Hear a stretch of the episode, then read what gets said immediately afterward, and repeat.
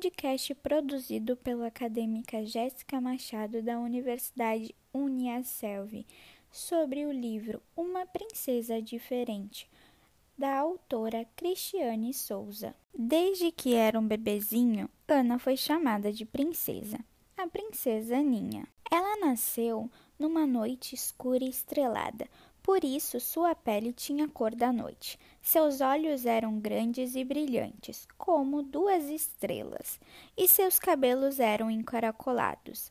A brisa os tinha deixado assim. Era o que dizia sua mãe nas histórias que lhe contava antes de dormir. Quando foi à escola pela primeira vez, a menina ficou encantada com aquele lugar.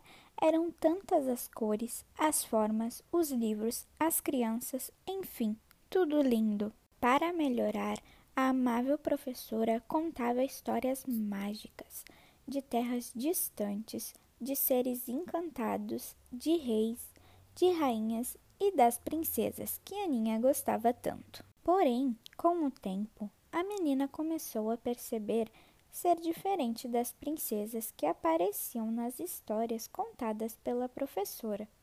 Elas eram loiras ou de pele bem clarinha, de olhos também claros e de cabelos lisos, e nada pareciam com ela. A menina passou a duvidar se seria mesmo uma princesa.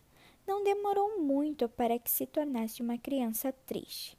Ao invés de brincar com as outras crianças, Aninha ficava quieta pelos cantos. Pior ainda, quando no recreio ouvia as colegas zombarem dela assim: Aninha não é princesa, Aninha não é princesa. A criança entristeceu tanto que nem achava mais graça em ir à escola e muito menos em ouvir aquelas histórias de princesa.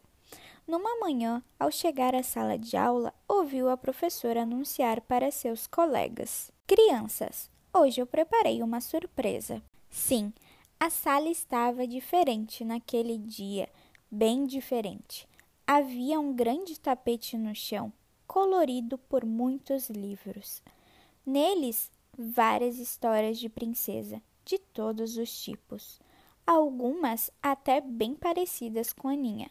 Todas as crianças se sentaram no chão, juntas, lado a lado, e a professora lia todos os livros que elas escolhiam. Apaixonaram-se pelas histórias das princesas africanas com seus turbantes coloridos e suas pulseiras de miçangas, assim como pela beleza das princesas japonesas, de olhos miúdos, e das indianas, encantadoras em suas roupas delicadas. De todas as histórias contadas, a que Aninha mais gostou foi a de Zacim Bagaba, uma princesa negra, guerreira, que liderou seu povo na luta contra a escravidão. Daí, todos entenderam que existem pessoas, assim como princesas, de todas as cores, de todos os tipos, que elas são diferentes e essa diferença é uma grande riqueza que ajuda a colorir e dar graça ao mundo.